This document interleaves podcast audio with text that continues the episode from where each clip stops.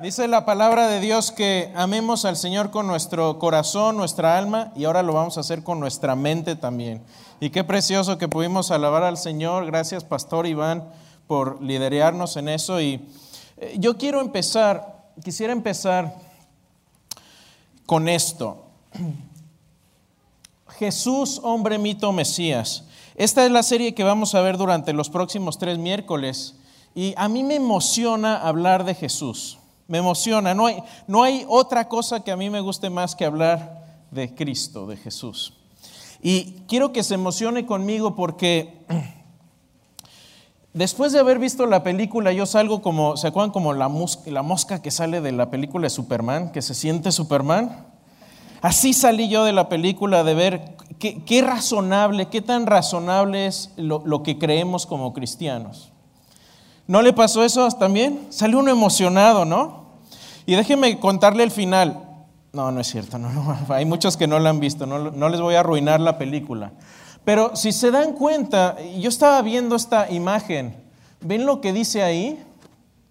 No se alcanza a ver muy bien, pero dice, Jesús es un mito. Jesús es un mito. Y conforme pasa el tiempo, y esto ha ido pasando desde Europa, en Inglaterra. Inglaterra fue el país que nos trajo el Evangelio aquí a, América. Y ahora estamos teniendo que mandar misioneros de regreso a Inglaterra porque el Evangelio se está perdiendo allá.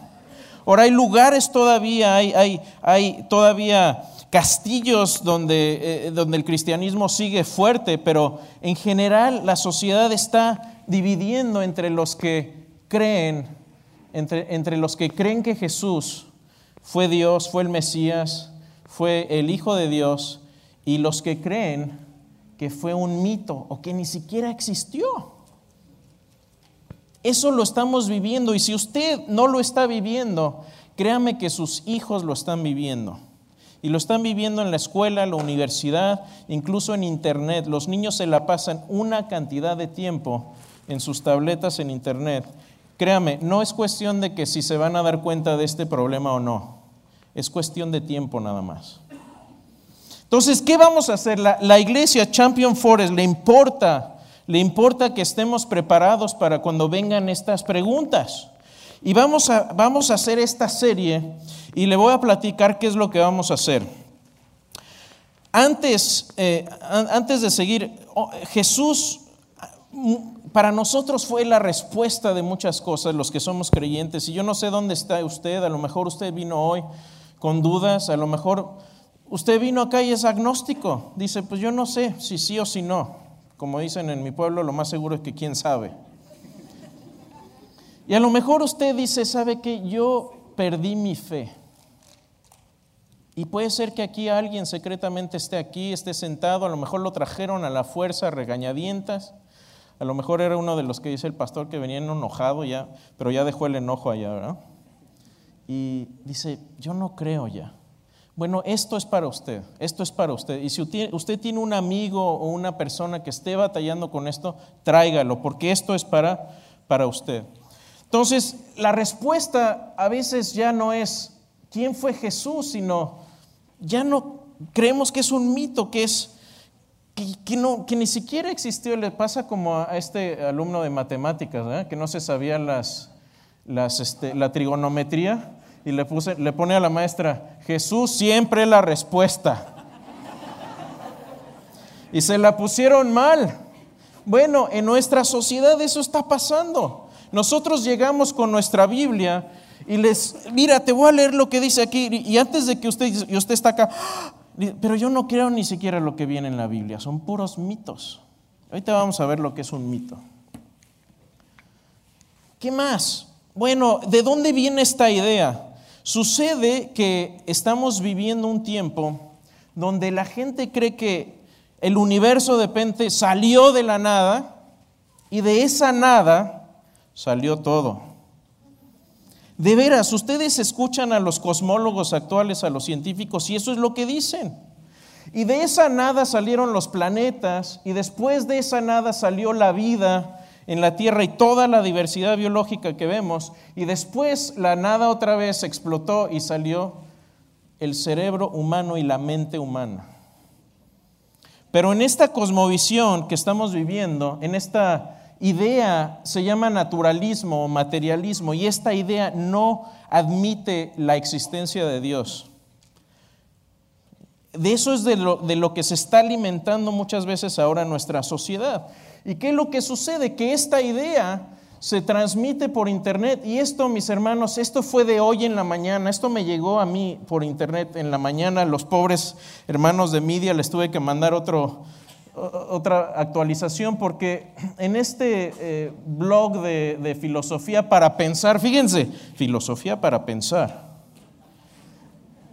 Viene esto y, está muy chiquito, pero la idea es que este dios egipcio, Horus, eh, tiene las mismas características de Jesús. Cuando uno ve la historia de Horus, nació el 25 de diciembre de una virgen, se bautizó, resucitó un hombre llamado el Lazarus, ¿sí? también tiene, caminaba sobre, sobre el agua, etcétera, etcétera.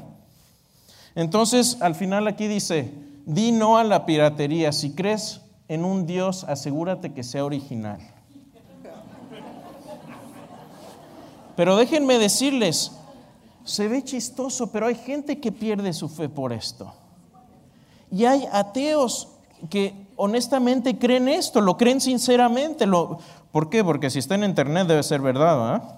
No, en internet circula cualquier cantidad de cosas. Entonces, ¿qué es un mito? Es esta idea de que son, la Biblia son narraciones maravillosas situadas fuera del tiempo histórico, es decir, que no son históricos. Así es como mucha gente ahora ve la escritura como algo no histórico. Bueno, hoy vamos a ver que eso no es cierto. Vamos a ver por qué eso no es cierto. ¿Cómo, qué, es lo que vamos a hacer en esta serie? Les voy a dar una, un, un overview, como dicen nuestros amigos americanos. ¿Qué vamos a hacer? Bueno, estos son nuestros objetivos. Tenemos tres sesiones, vamos a ver tres cosas. Cuando hablamos de Jesús, ahorita la gente nos puede dar un número de respuestas, ¿cierto? Algunos nos dicen, no, pues que fue un buen hombre, fue un maestro de moral, fue, eh, fue el Mesías, o ni siquiera existió, como decía, decía la transparencia anterior, o fue un loco. Sí, sinceramente creía. Imagínense si entrara algo, alguien ahorita y nos dice, eh, soy Dios, ¿qué pensaríamos? Como que hablaríamos al manicomio, ¿no? Que se lo lleven. Bueno, vamos a ver que Jesús dijo cosas similares. O un mentiroso. Entonces vamos a ver cuál de estas opciones, lo que vamos a hacer en estas sesiones es descartar estas opciones y vamos a concluir quién fue Jesús. Entonces, mire un momentito. El primer paso que vamos a llegar hoy va a ser muy modesto, muy modesto. Va, vamos a concluir que Jesús existió. ¿Está conmigo? Muy modesto. Hoy no quiero que se vaya, eh, obviamente si usted está bien, pero si usted fuera hoy entrar aquí y fuera ateo y, y pensara que Jesús no existió, quiero darle la evidencia histórica para que usted cambie de parecer. Un pasito nada más. ¿Está conmigo? El segundo paso que vamos a ver el siguiente miércoles va a ser Jesús dijo ser Dios. ¿O no? En algún momento se paró Jesús y dijo, ¿soy Dios? No me contesten, lo vamos a ver la próxima vez. Y el siguiente vamos a ver cómo demostró eso. una cosa es decir soy Dios, otra cosa es existir y otra cosa es demostrarlo, ¿verdad? Bueno, vamos a ver cómo lo demostró, cuáles son las pruebas que él presentó de que era quien dijo ser. Ahora, ¿cómo vamos a hacer esto? Bueno, vamos a arrancar, vamos a arrancar con el primer punto. Ahora, lo que sucede también en nuestra sociedad es que cuando empezamos a hablar de religión o de creencias, es como cuando vamos al buffet. Y a veces ir al buffet no es muy bueno. Le voy a decir por qué. Porque en el buffet pasan dos cosas. Uno no come de una sola cosa, no come nada más ensalada. Bueno, algunas sí están delgaditas y todo. ¿Y qué más? Que comemos de todo. Entonces algunos por ahí pueden meter un poquito de, de sushi zen, y le meten el budismo, o, o unas empanadas de reencarnación, ¿sí? ¿O qué tal un pato al Islam? Y empiezan a revolver, acá tienen un mormonismo y, revuelve uno y dice, bueno, arma su religión como la cada quien quiere. Y esto está fuera de la realidad, porque eh, por muy deseoso que yo esté de que mi religión sea como yo quiera, eso no lo hace verdadero, ni lo hace real, ni lo hace eh, certero, ¿cierto? Entonces, ¿qué es lo que pasa con esta idea? Que les puede pasar como le pasó a mi amigo Frank. Frankenstein. Sí conocen a Frankenstein, ¿no? ¿Saben qué le pasó? Le dijeron esto. Algunas de tus partes entran al cielo, pero otras no. ¿Cómo quieres manejarlo? ¿Sí me entiende? No porque uno crea que su religión de aquí y de allá eh, y entremezclada sea verdad, lo hace verdad. Lo que yo piense tiene que tener una correspondencia con la realidad. ¿De acuerdo? ¿Qué más? Bueno, la cuestión, la cuestión de Jesús, creo que este hombre la puso muy clara. ¿Quién fue este hombre? Sí es Luis, fue ateo. Era ateo y se convirtió al cristianismo y él empezó a ver, a leer la Biblia, a leer el cristianismo y a ver algunas de las cosas que dijo Jesús. Y esto es lo que él escribió en uno de sus libros, muy bueno, se llama Mero Cristianismo, por cierto. Y esto es lo que dice, Dice, evitemos decir un gran disparate acerca de Él, se refiere a Jesús. Estoy dispuesto a aceptar a Jesús como un maestro de moral, pero no acepto su afirmación de que era Dios. Esto no lo podemos decir. Un hombre normal que haya dicho lo que Jesús dijo no es un gran maestro. O es un loco del mismo nivel del que dice que es un huevo frito, o es un demonio del infierno. Puedes hacer tu elección. O bien, este hombre era y es el Hijo de Dios, o era un loco, o algo peor. Puedes tacharlo de loco o de demonio, o caer a sus pies y proclamarlo Señor y Dios de tu vida. Pero no digamos que fue un gran maestro de la humanidad. Él, él no nos dejó esa opción abierta. Las cosas que dijo Jesús no nos dejan una opción diferente a que escoger. Por ejemplo, ¿qué dijo Jesús? Jesús dijo cosas tremendas como esta. El que come mi carne y bebe mi sangre tiene vida eterna y yo le resucitaría el día postrero. Les digo otra vez, si alguien entrara y nos dijera esto, ¿qué pensaríamos? Hijo, tus pecados te son perdonados. ¿Alguien aquí se siente lo suficientemente digno para perdonar pecados a alguien? Yo no. Pregúntenle a mi esposa, está aquí. Antes que Abraham fuese, yo soy. Y Abraham vivió dos mil años antes que Jesús. Otras más. Y lo que pidiereis al Padre en mi nombre, yo os lo daré. Pídenle a Dios y yo se los doy. No pídenle a Dios y Él les va a dar, o le pido a Dios o me uno a su oración. No, no, yo se los doy.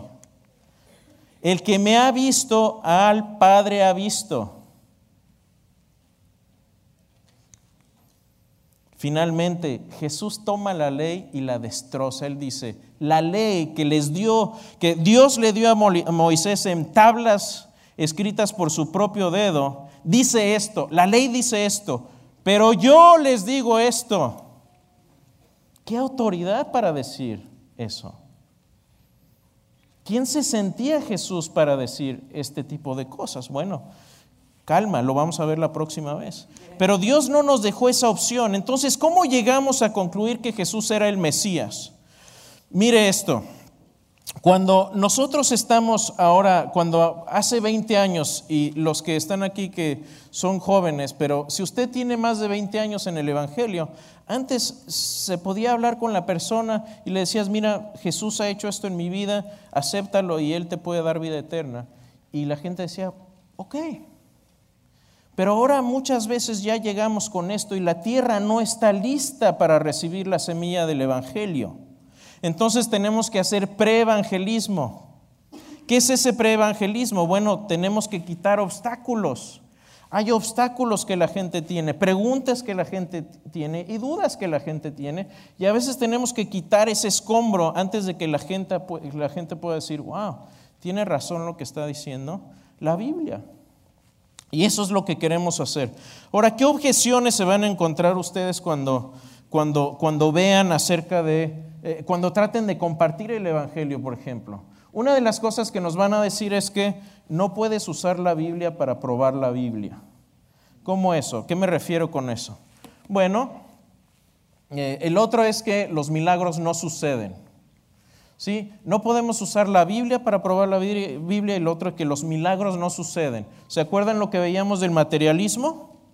Por eso la gente piensa que los milagros no suceden, porque todo es material, todo es materia, todo es átomos en movimiento, entonces no hay nada milagroso.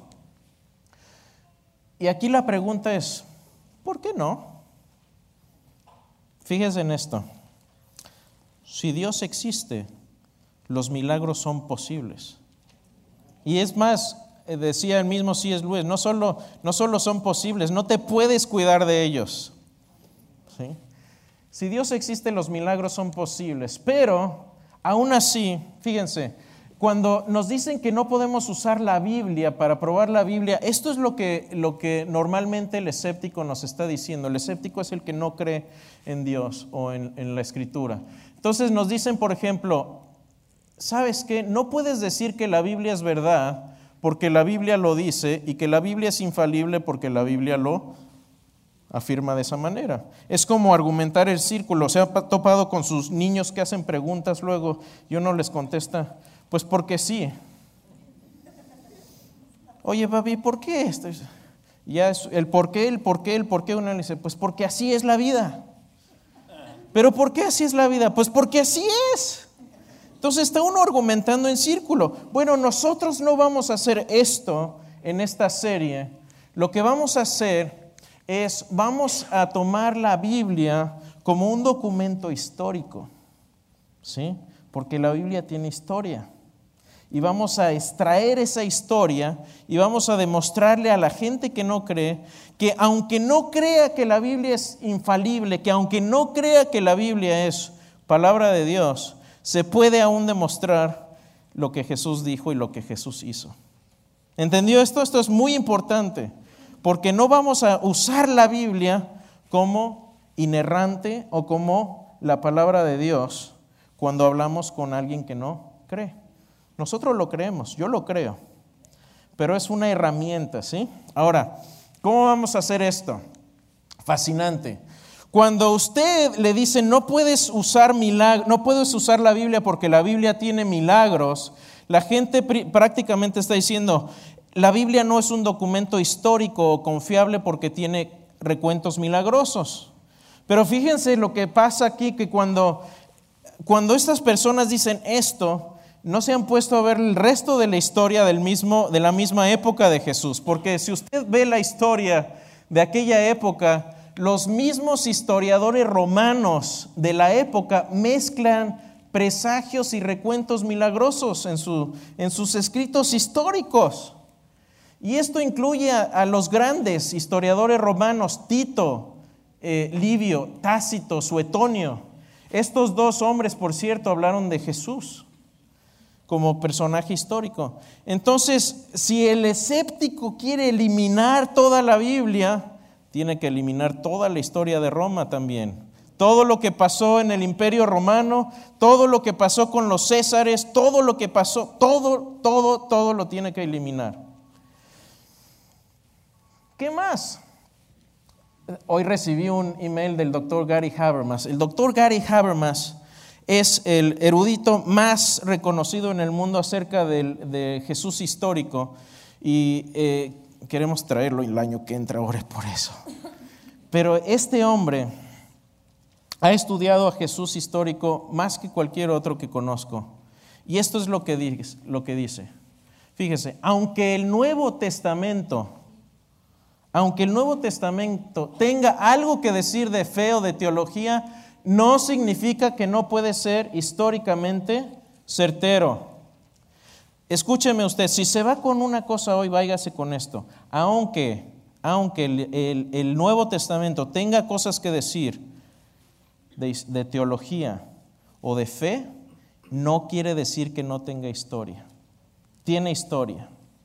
Déjeme ilustrarle esto un poquito. El doctor William Lake Craig, otro estudioso del Jesús histórico, también de la universidad en la que asisto, dice esto. Dice, las personas que insisten en buscar evidencia fuera del Nuevo Testamento no entienden lo que están pidiendo. Están pidiendo que ignoremos fuentes más antiguas sobre Jesús a favor de fuentes posteriores, secundarias y más confiables. Porque son los documentos más cercanos a los hechos. Por eso los tenemos. Por eso los padres de la iglesia y los apóstoles juntaron estos documentos, escribieron estos documentos porque eran los más los testimonios más cercanos. Y el detective Wallace cuando venga va a hablar del testimonio ocular y cómo él en los evangelios pudo ver que esto era cierto. Mire nada más, aquí le traigo a un, un, hombre que es muy famoso también en cuanto a estudios de Jesús histórico, se llama Bart Ehrman, y este hombre es agnóstico.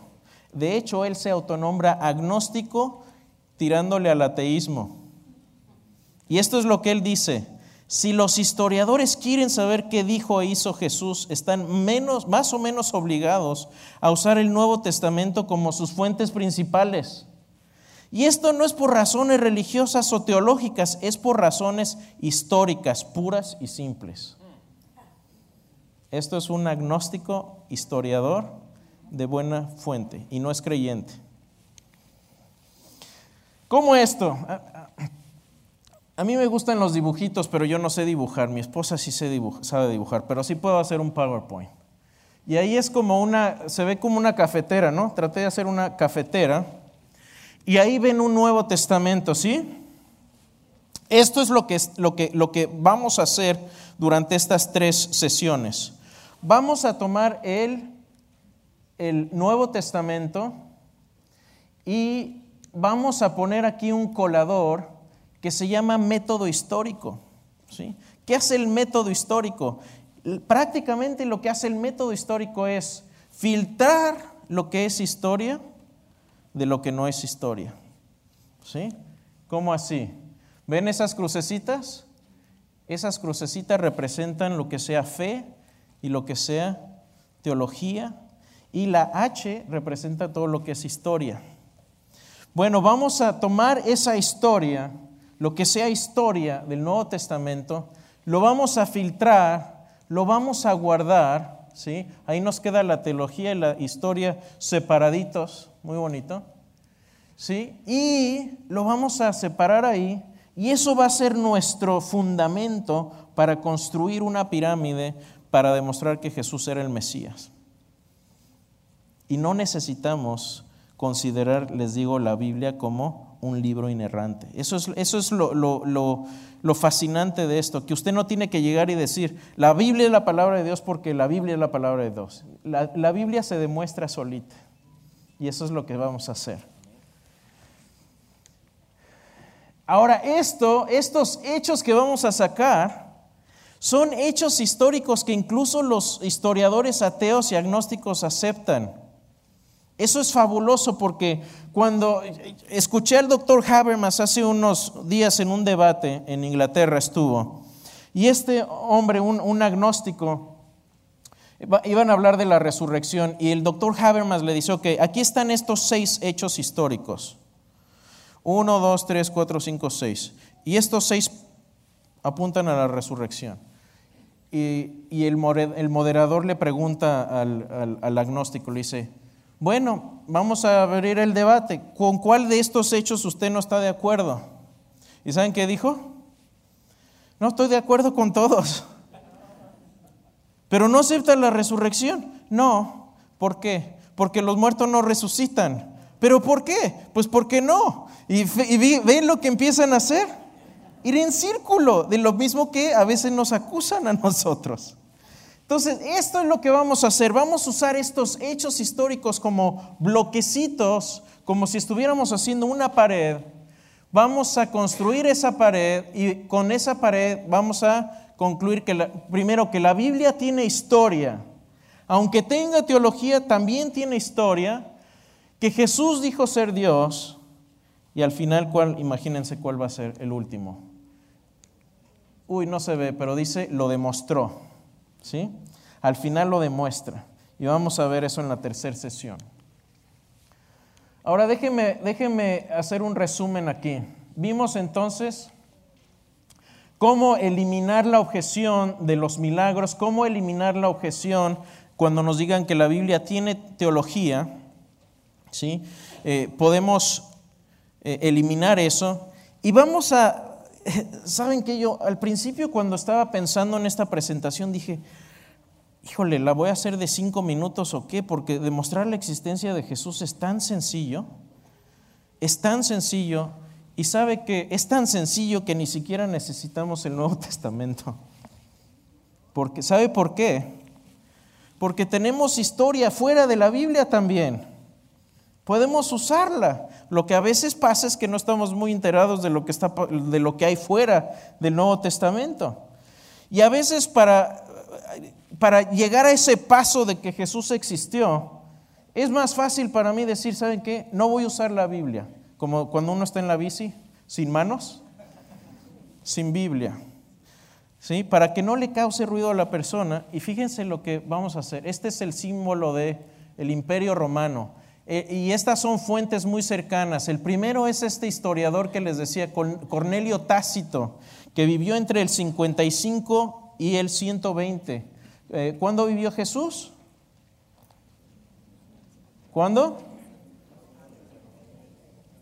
Como, murió como en el año 30 o 33, no sabemos exactamente.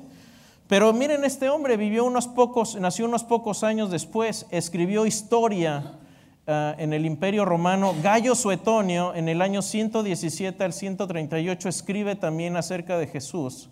Fue el secretario del emperador Adriano.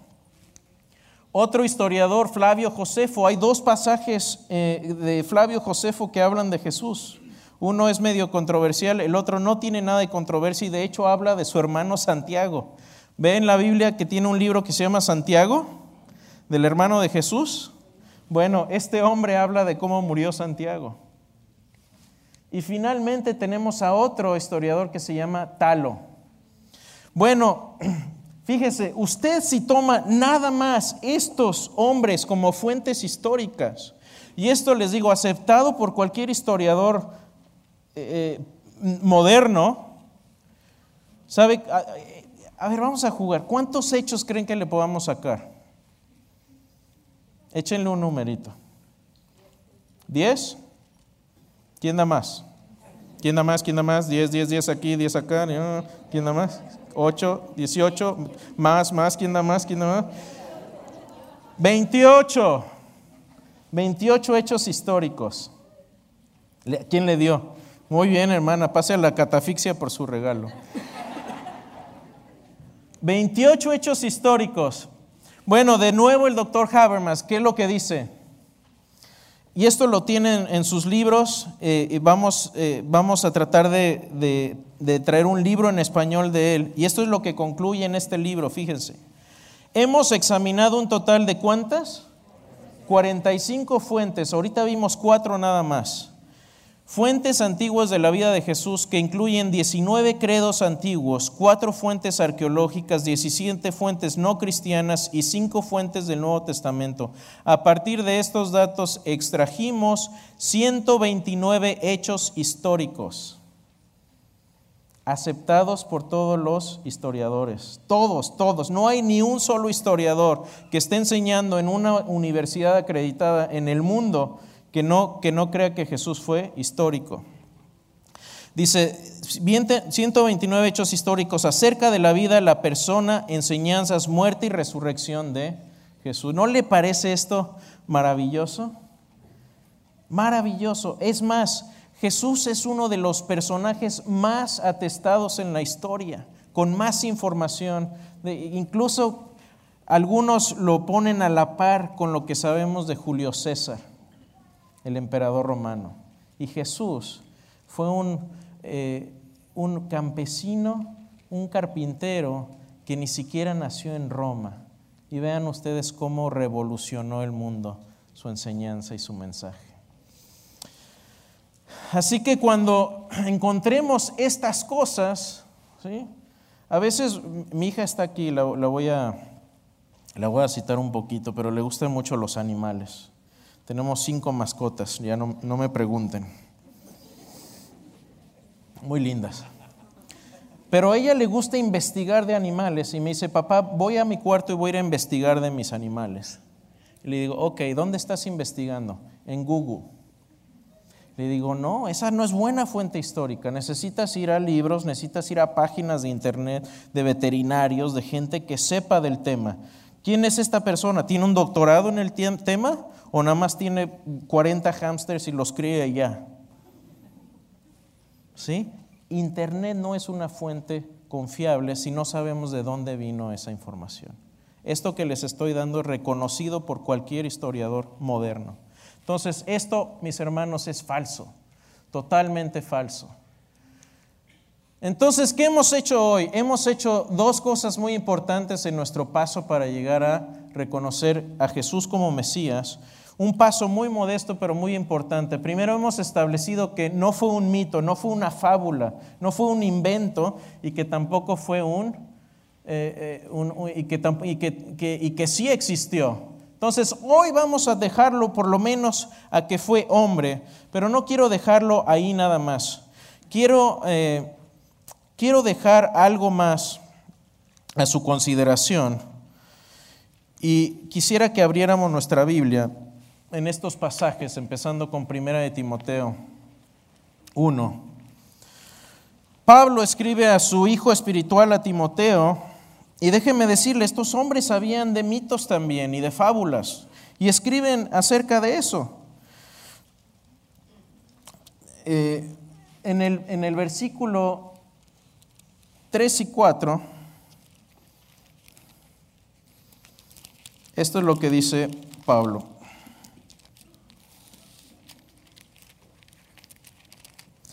Como te rogué que te quedases en Éfeso, cuando fui en Macedonia, para que mandases a algunos que no enseñen diferente doctrina, ni presten atención a qué?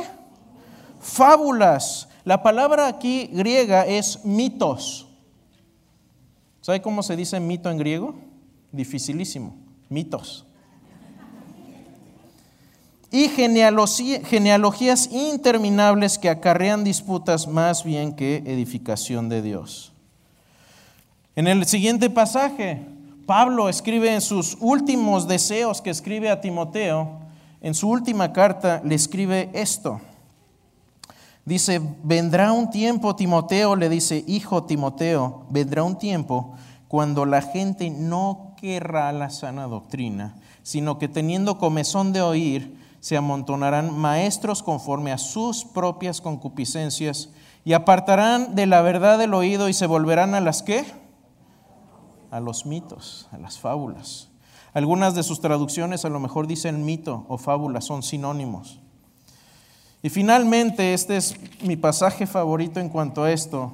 Pedro, el gran Pedro, el pastor, el, apóstol Pedro dice, no nos hemos dado a, no, no les hemos dado a conocer el poder y la venida de nuestro Señor Jesucristo siguiendo fábulas artificiosas. En esta traducción dice, no seguimos mitos ingeniosamente inventados, sino que fuimos qué?